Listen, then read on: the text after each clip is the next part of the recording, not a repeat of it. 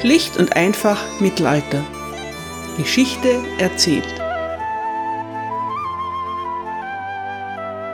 Hallo meine Lieben und herzlich willkommen zu Teil 2 England im Spätmittelalter, Folge 31.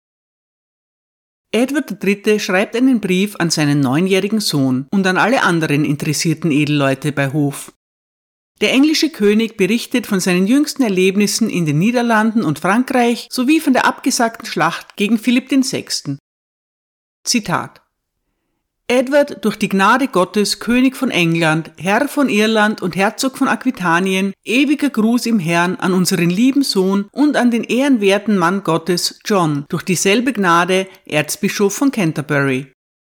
Den Grund für unseren langen Aufenthalt in Brabant haben wir Ihnen schon oft mitgeteilt und jeder von Ihnen weiß, dass es so ist.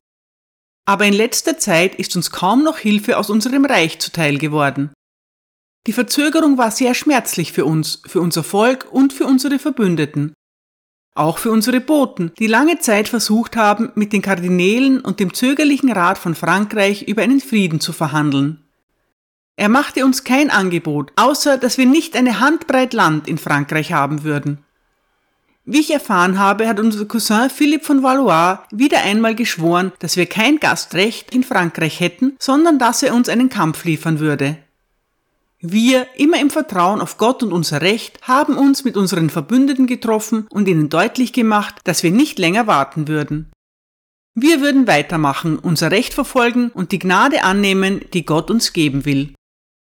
Und als sie die Schande sahen, die ihnen widerfahren würde, wenn sie hinter uns zurückblieben, stimmten sie zu, uns zu folgen. Es wurde ein Tag für den Aufbruch festgelegt. An diesem Tag waren wir alle bereit und unsere Verbündeten folgten uns so gut sie konnten. Am Montag, dem Vorabend des Matthäusfestes, verließen wir Valenciennes und am selben Tag begannen sie Cambrai niederzubrennen, so dass das Land völlig verwüstet war, was Getreide, Vieh und andere Güter angeht. Am darauffolgenden Samstag kamen wir nach Marcoing, das zwischen Cambrai und Frankreich liegt, und am selben Tag begannen sie in Frankreich Brände zu legen. Wir hörten, dass der besagte Lord Philipp auf seinem Marsch nach Noyon auf uns zukam. So hielten wir stets an unserem Weg fest und unsere Leute verbrannten und zerstörten gemeinsam eine Fläche von zwölf bis vierzehn Meilen Land. Am nächsten Samstag vor dem Fest des heiligen Lukas passierten wir die Eus und übernachteten und verweilten dort am Sonntag. An diesem Tag hatten wir unsere Verbündeten bei uns, die uns zeigten, dass ihre Vorräte fast aufgebraucht waren und dass der Winter nahe war. Sie sagten, dass sie nicht warten konnten, sondern sich unbedingt auf den Rückmarsch machen mussten, wenn ihre Vorräte ausgehen sollten. In Wahrheit waren sie schlecht mit Lebensmitteln versorgt, da sie der Meinung waren, dass unser besagter Vetter uns einen schnellen Kampf liefern würde. Am Montagmorgen kamen Briefe des Kommandeurs der französischen Armbrustschützen an Lord Hugh von Genf, dass er dem König von England vom König von Frankreich mitteilen wollte, dass er ihn bis zum nächsten Donnerstag in einer Schlacht bekämpfen würde. Am nächsten Morgen marschierten wir weiter, immer so viel Zerstörung anrichtend, wie wir konnten. Am darauffolgenden Mittwoch kam ein Bote zu dem besagten Sir Hugh und überbrachte ihm versiegelte Briefe des Königs von Böhmen und des Herzogs von Lothringen, in denen erwähnt wurde, dass der König von Frankreich einhalten würde, was der Kommandeur der Armbrustschützen gesagt hatte. Aufgrund der besagten Briefe zogen wir uns sofort am nächsten Morgen nach Flamongry zurück, wo wir den ganzen Freitag überblieben. Zur Vesper wurden drei Kundschafter gefangen genommen und verhört, jeder für sich. Sie stimmten darin überein, dass der besagte Philipp am Samstag in die Schlacht ziehen würde und dass er anderthalb Meilen von uns entfernt sei. Am Samstag standen wir eine Viertelstunde vor Tagesanbruch auf dem Feld, an einem für uns und ihm zum Kampf geeigneten Ort. Am frühen Morgen wurden einige seiner Späher gefangen genommen. Sie sagten uns, dass seine Vorhut in Schlachtordnung vor dem Feld stand und auf uns zukam. Als die Nachricht bei unserem Heer ankam, waren unsere Verbündeten, obwohl sie uns zuvor träge gegenüberstanden, von so loyaler Absicht, dass es nie eine Armee gab, die so zum Kampf bereit war. In der Zwischenzeit wurde einer unserer Späher, ein deutscher Ritter, gefangen genommen, der unser gesamtes Heer gesehen hatte. Er hat es unserem Feind offenbart. So ließ Philipp nun seine Vorhut zurückziehen und befahl zu lagern. Die Franzosen errichteten Schützengräben und fällten die großen Bäume, um eine Annäherung an sie zu verhindern. Wir blieben den ganzen Tag in Schlachtordnung, bis es gegen die Vesper so aussah, als hätten wir genug gezögert. Zur Vesper bestiegen wir unsere Pferde und näherten uns Aven, anderthalb Meilen von unserem Cousin entfernt. Wir ließen ihn wissen, dass wir dort den ganzen Sonntag auf ihn warten würden, und so taten wir es. Andere Neuigkeiten von ihm haben wir nicht. Nur, dass er am Samstag, als wir unsere Pferde bestiegen, dachte, wir wollten ihnen entgegenkommen. Er hatte es so eilig, besseres Terrain zu besetzen, dass tausend Reiter alle auf einmal im Sumpf landeten, wo einer gegen den anderen stieß. Am Montagmorgen erhielten wir die Nachricht, dass der besagte Lord Philip und alle seine Verbündeten sich in großer Eile zerstreut und zurückgezogen hatten. Daraufhin wollten auch unsere Verbündeten nicht mehr bleiben. Was weiter zu tun ist, werden wir am Morgen des heiligen Martin in Antwerpen mit Ihnen besprechen. Wir werden bald Nachricht darüber senden, was in der Zwischenzeit getan werden kann. Zitat Ende. Edwards Feldzug und die Zusammenarbeit mit seinen deutschen Verbündeten ist nicht nach Plan verlaufen. Immerhin ist es aber gelungen, die Franzosen von Aquitanien abzulenken. Die Lage dort ist ernst. Bordeaux ist nach wie vor in großer Bedrängnis. Der König von England braucht dringend eine neue Strategie. In Flandern fällt ihm etwas ein. Heute geht es um Edward III. Löwen, Lilien und eine Schlacht auf dem Meer. Die Niederlande sind im 14. Jahrhundert äußerst wohlhabend. Der Handel, allen voran der mit Stoffen, ist sehr lukrativ. Vor allem drei Regionen profitieren davon. Flandern im Nordwesten, Brabant im Nordosten und Hainaut oder Hennegau im Süden. Von diesen drei untersteht nur Flandern dem König von Frankreich. Brabant und Hainaut gehören zum Römischen Reich. Aufmerksame Fans meines Podcasts werden sich vielleicht daran erinnern. Die Grafen von Flandern sind allzeit gerne dazu bereit, politische Flüchtlinge aufzunehmen. Wann immer sich ein englischer Edelmann dazu gezwungen sieht, das Land zu verlassen, steht in Flandern ein freundlicher Balduin bereit, der ihm Asyl gewährt. Es gibt insgesamt neun Balduins von Flandern, aber ihre Zeit ist längst vorüber. Der aktuelle Graf von Flandern, Louis I., steht fest im französischen Lager. So fest, dass er die wirtschaftliche Abhängigkeit von England ignoriert und einen Boykott unterstützt.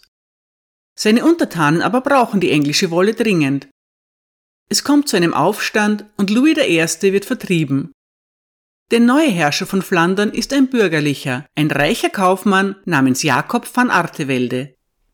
Als guter Geschäftsmann hat er kein Interesse an einem Konflikt mit England. Van Artevelde hat aber ein Problem. Wenn er sein Bündnis mit Frankreich bricht, droht Flandern ein Interdikt, ein Kirchenbann. Das gilt es tunlichst zu vermeiden. Edward hat die Lösung. Flandern soll dem König von Frankreich treu bleiben.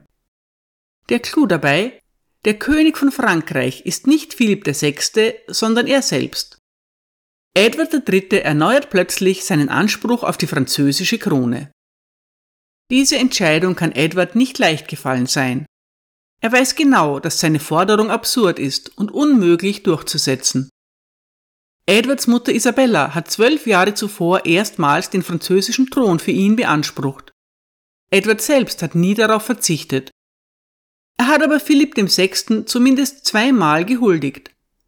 Trotzdem bezeichnet er sich gelegentlich als rechtmäßigen König von Frankreich, macht damit aber nie ernst. Erst als die flämischen Räte darauf bestehen, dass sie Edward nur unterstützen würden, wenn er den französischen Thron für sich beansprucht, zieht er es durch. Am 26. Januar 1340 erklärt Edward sich offiziell zum König von Frankreich. Er tut das auf einem improvisierten Thron auf einem Marktplatz in Gent. Wie ernst es ihm mit seinem Anspruch ist, bleibt unklar, aber die Konsequenzen sind schwerwiegend. Edward verwandelt den Konflikt von einem Diskurs über Feudalrechte in Aquitanien in einen Streit um die Souveränität ganz Frankreichs. Das ist auch der Grund dafür, dass dieser Konflikt mehr als 100 Jahre lang immer wieder aufbricht. Auch danach gärt er weiter. Erst im Jahr 1802 verzichtet König George III. formal auf den Titel König von Frankreich. Das Banner Edward III. ist von nun an in vier Quadranten geteilt. Links unten und rechts oben die englischen Löwen, links oben und rechts unten die französischen Lilien. Auch ein dementsprechendes neues Siegel wird rasch angefertigt. Edward gibt eine französische Proklamation heraus. Darin erklärt er, dass die Flamen ihn als König von Frankreich anerkannt hätten. Alle Franzosen sind dazu eingeladen, es ebenso zu tun. Philipp VI. sieht nun mit eigenen Augen das französische Wappen auf dem Siegel und das Motto Edward durch die Gnade Gottes König von Frankreich und England. Philipp schäumt vor Wut. Er befiehlt, alle Kirchentüren und öffentlichen Plätze nach Kopien der Proklamation zu durchsuchen. Er verfügt, dass jeder, der ein Exemplar bei sich trägt, als Verräter zu betrachten und zu hängen ist. Auch der Papst ist von Edwards Erklärung überrascht. Benedikt XII. ist Franzose, heißt mit bürgerlichem Namen Jacques Fournier und sitzt in Avignon. Verärgert erklärt er, dass Nachkommen von Frauen die Krone von Frankreich nicht erben können. Er fügt hinzu, dass es, selbst wenn sie es könnten, andere gäbe, die dem Thron näher stünden als Edward. Das ist allerdings überraschend. Benedikt führt jedenfalls nicht aus, wer das sein soll. Wie auch immer, der Papst tadelt Edward, weil er bösen Rat angenommen hat. Diejenigen, die den König von England beraten hätten, seien nicht vertrauenswürdig. Die Verbündeten Frankreichs würden Edward nun unendliches Leid antun. Wer noch überrascht ist von Edwards neuem Titel, sind die Engländer. Rangordnung und Symbolik sind im Mittelalter sehr bedeutsam. Welches von Edwards Reichen nun Vorrang haben soll, führt zu einiger Irritation.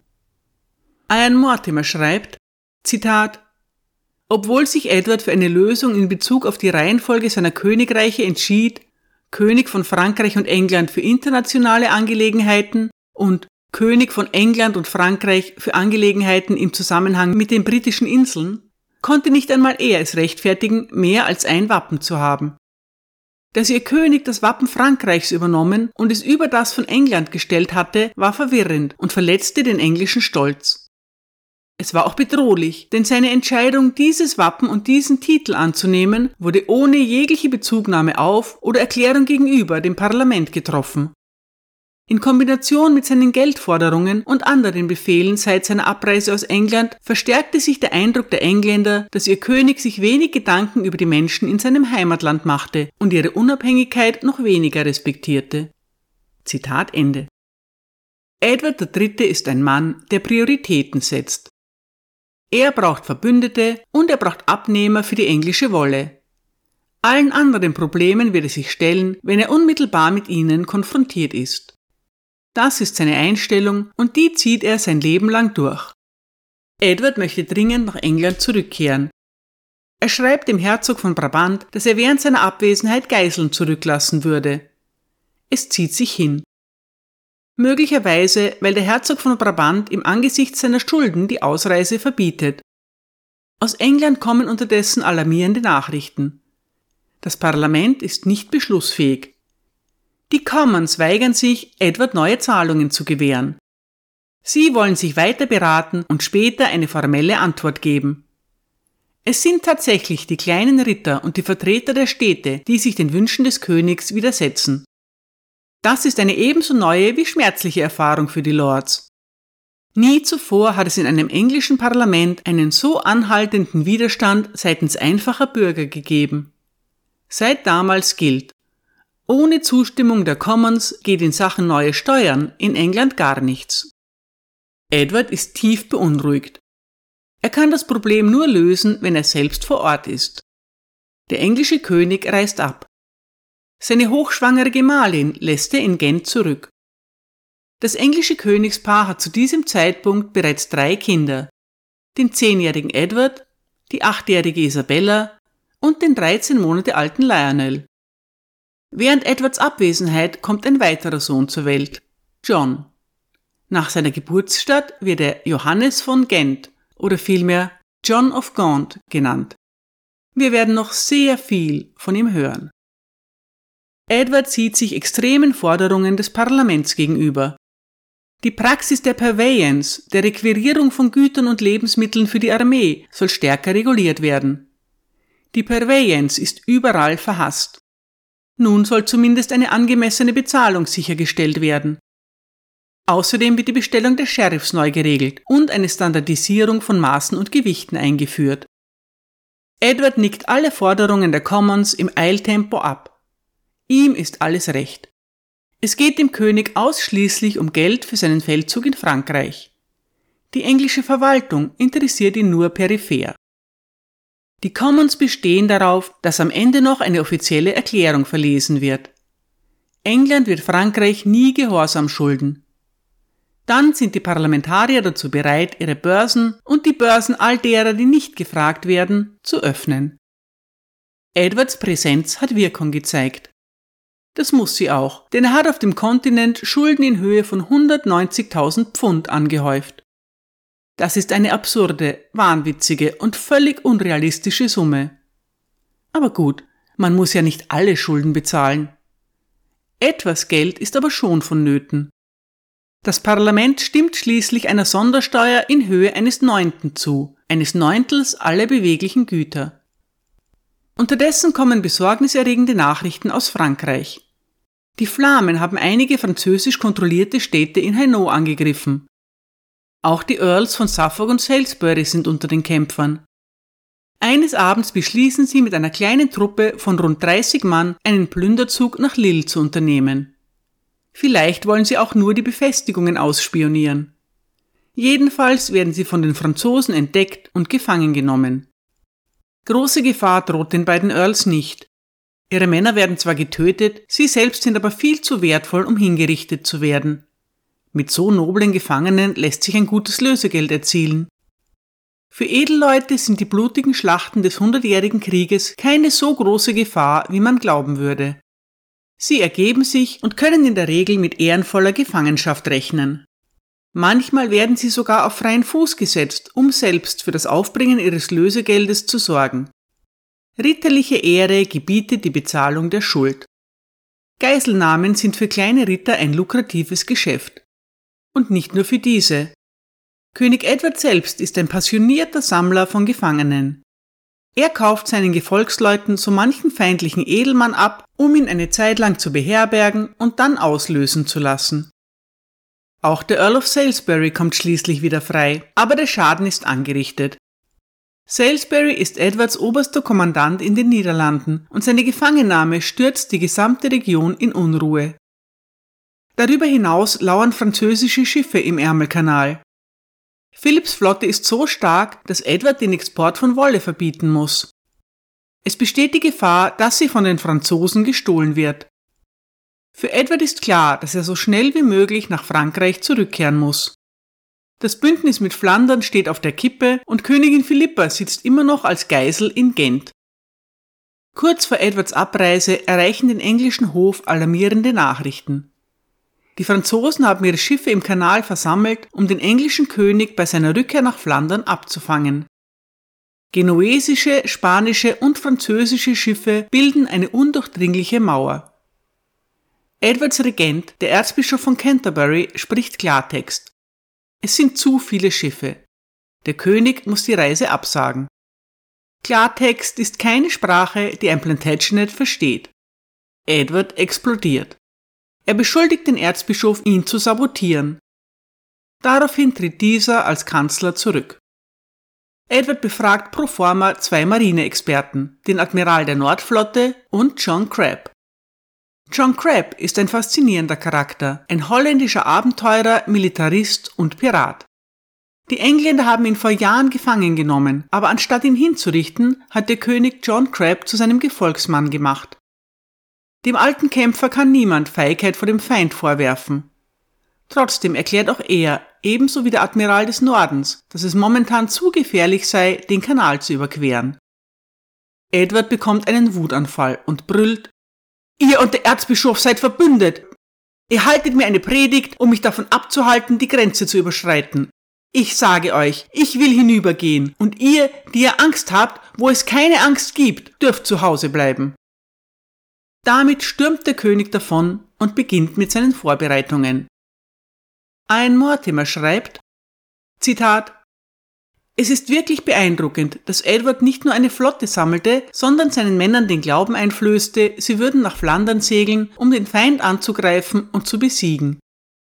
Dass er sie inspirieren konnte, obwohl er das Ausmaß der Aufgabe, vor der sie standen, kannte, ist erstaunlich. Es gab 200 Schiffe in der feindlichen Flotte mit 19.000 Mann an Bord. Zwei der französischen Schiffe, die Christopher und die Edward, waren einst der Stolz seiner eigenen Marine gewesen. Er selbst hatte nur etwa 130 Schiffe, die zumeist viel kleiner waren als die großen Galeeren und Kriegsschiffe der französischen Flotte. Er verfügte über weniger als 12.000 Mann. Zitat Ende. Edward III. nimmt keine Rücksicht, nicht auf sich selbst und nicht auf seine Männer. Er befiehlt seiner Flotte, nach Flandern zu segeln. Der Chronist Froissart schreibt, Zitat, der König von England und seine Gefolgsleute segelten, bis sie vor Sluis kamen. Und als er eine so große Anzahl von Schiffen sah, dass ihre Masten wie ein großer Wald wirkten, fragte er den Kapitän seines Schiffes, für welche Leute er sie hielt.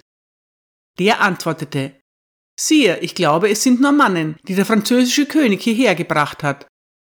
Sie haben in England großes Unheil angerichtet, die Stadt Hampton zerstört und euer großes Schiff, die Christopher, mitgenommen. Ah, sagte der König, ich habe mir schon lange gewünscht, mit den Franzosen zu kämpfen, und jetzt werde ich durch die Gnade Gottes und des heiligen George mit einigen von ihnen kämpfen. Denn wahrlich, sie haben mir so viel Schaden zugefügt, dass es gerecht werden muss, und das kann ich auch. Dann stellte der König alle seine Schiffe auf, das größte vorne, gut ausgerüstet mit Bogenschützen, und zwischen zwei Schiffen mit Bogenschützen hatte er immer ein Schiff mit bewaffneten Männern. Zitat Ende. Am frühen Nachmittag, als seine Männer die Sonne im Rücken haben, gibt der König das Signal zum Angriff. Die erste der drei Linien englischer Schiffe segelt vorwärts. Edwards eigenes Schiff, die Thomas, befindet sich im Zentrum. Edward steht an Deck und über ihm weht das neue königliche Banner von England und Frankreich. Löwen und Lilien in glänzendem Rot, Blau und Gold. Die französischen und genuesischen Armbrustschützen warten. Die englischen Bogenschützen ebenfalls, aber nicht sehr lange. Die Geschichte wiederholt sich und sie wird sich noch einige Male wiederholen. Die überlegene Reichweite des Langbogens entscheidet die Schlacht. Die Armbrustschützen haben keine Möglichkeit, eine Schusslinie aufzustellen. Längst prasseln englische Pfeile auf sie nieder. Die Engländer segeln in die französischen Linien und ziehen sie mit Enterhaken heran. Die französischen Schiffe blockieren einander gegenseitig, als die englischen Soldaten beginnen, die vorderste Reihe zu entern. Edward steht an Deck der Thomas und gibt lautstarke Kommandos. Auch als er am Oberschenkel getroffen wird, weicht er nicht zurück. Die Christopher, eine große englische Galeere, die die Franzosen vor einiger Zeit gekapert hatten, wird geentert. Als die französische Flagge vom Mast gerissen wird, jubeln die Engländer auf. Es ist die letzte Inspiration, die sie brauchen, um die Sache zu beenden. Die führenden englischen Schiffe durchbrechen die erste französische Linie und greifen die zweite Linie an. Daraufhin segelt die dritte Linie panisch in alle Richtungen davon. Die Männer aus Flandern beobachten das Geschehen vom Ufer aus. Nun eilen sie zu ihren Booten und fahren hinaus. Es wird ein Gemetzel. In der Zeit vor dem Gebrauch von Kanonen verlaufen Seeschlachten ähnlich wie Schlachten auf dem Land. Erst ein Regen von Pfeilen und dann ein Kampf Mann gegen Mann.